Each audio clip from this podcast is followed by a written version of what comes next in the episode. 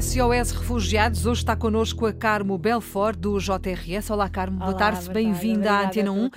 Tenho aqui nas minhas mãos um documento que é um documento de peso, um documento que, no fundo, é uh, o resultado de um trabalho de, não sei se muitos anos, muitos mas anos. são muitos anos, não é?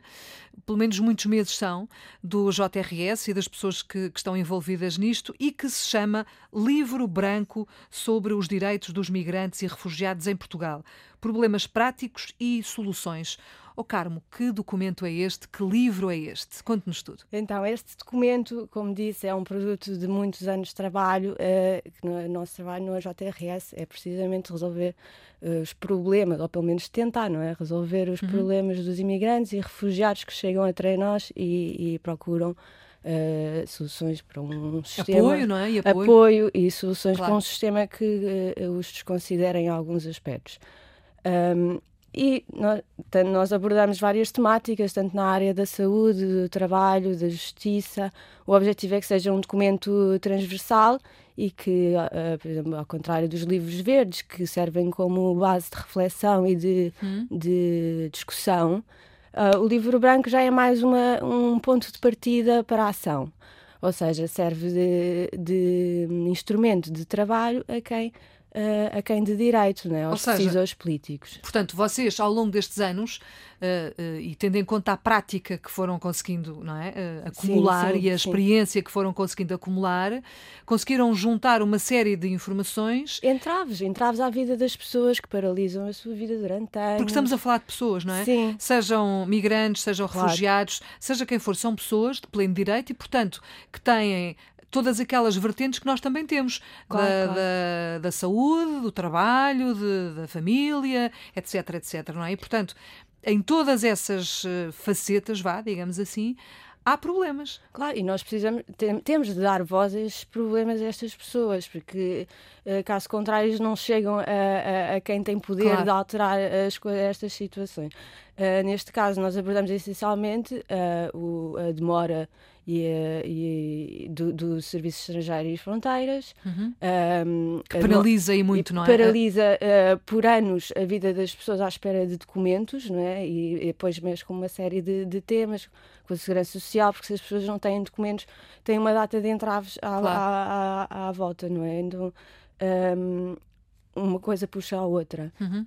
E, e, outro, outro aspecto é os serviços públicos que também não, não, não têm qualidade suficiente para dar resposta.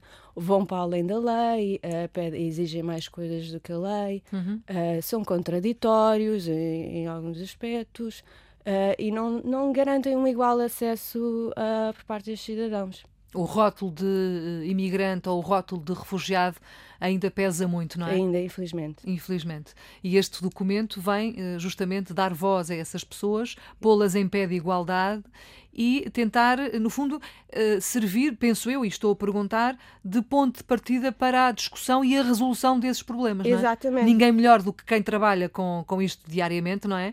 Para, para saber o que é que se passa claro. e o que é que é preciso fazer. Boas políticas públicas resultam exatamente deste diálogo, não é? Da sociedade civil, de quem claro. faz o acolhimento e integração dos refugiados e imigrantes e de quem uh, tem poder para melhorar uh, a vida destas pessoas. Nós fizemos uma série de recomendações que até por engraçado uh, o, o, Orçamento de Estado ou a proposta do Orçamento de Estado abordou, por exemplo, a questão da contrapartida nacional para os projetos de integração e acolhimento. Nós já podemos eh, se calhar, não é? se for aprovado, uh, contar com algum apoio estatal que nós exigíamos, não é? Uhum. Recomendávamos neste sentido.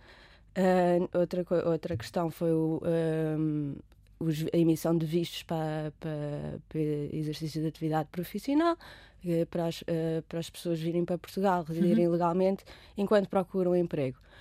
E eh, da mesma forma queremos que outras, uh, outras temáticas também sejam abordadas no Orçamento de Estado e, e na próxima legislatura. Hum.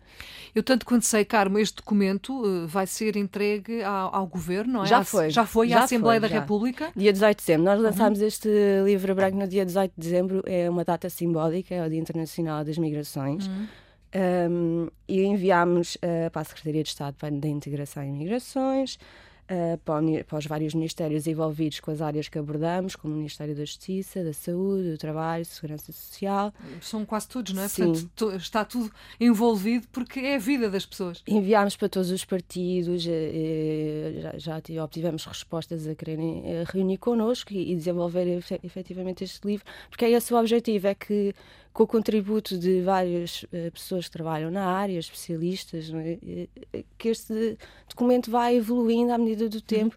E que, e que se vá corrigindo e acrescentando, não é? Exatamente. Isto é um esqueleto, é um ponto de partida e a partir daqui há certamente coisas a acrescentar, coisas a modificar, a alterar. Perspectivas diferentes, claro. Eh, como, como completar, não é?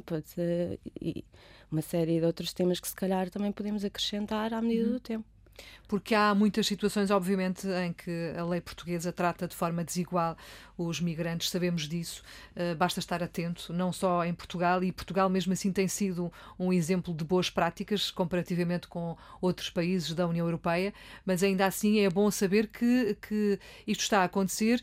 E, tal como dizíamos no início, este é um documento, um livro que demorou muitos anos a fazer e se calhar vai demorar agora muitos anos até a pôr em prática, não é? Sim, esperemos que não tantos, mas uh, esperemos que para breve. Uh, mas sim, algumas situações vai ser discutido, vai ser debatido, absolutamente é? urgentes, como a segurança social, acho que é a questão mais urgente da emissão de documentos e renovação pelo CEF. Essas duas são, são, diria eu, as mais urgentes a, a serem resolvidas. Qual é, qual é a explicação uh, vocês que trabalham com isto diariamente, qual é a explicação para se demorar tanto tempo? Uh, o CEF, nomeadamente? Uh, nós fizemos uma análise dos recursos humanos do CEF, fizemos também um, uma, uma, uma medição de quantos, quantos, quantos casos é que estão sobre as mãos de cada de uhum. cada inspetor, ou seja, uhum. Eh, medimos a, sobrecarga do, uhum. do, dos inspectores do CEF e observámos que ao longo dos anos não tem acompanhado o aumento de imigração e de, uh, em, Portugal, ou seja, é claramente um, para nós, segundo a, segundo a nossa opinião, é claramente um, um, problema de recursos humanos.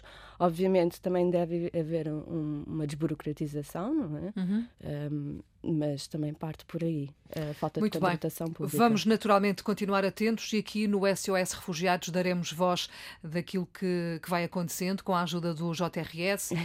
Carmo, obrigada por ter vindo Muito à Antena 1. Está já uh, aí a circular uh, este. Onde, é que nós podemos uh, Podem ver, ver, no nosso uhum. site, jrsportugal.pt, nas nossas uhum. redes sociais também tem o link.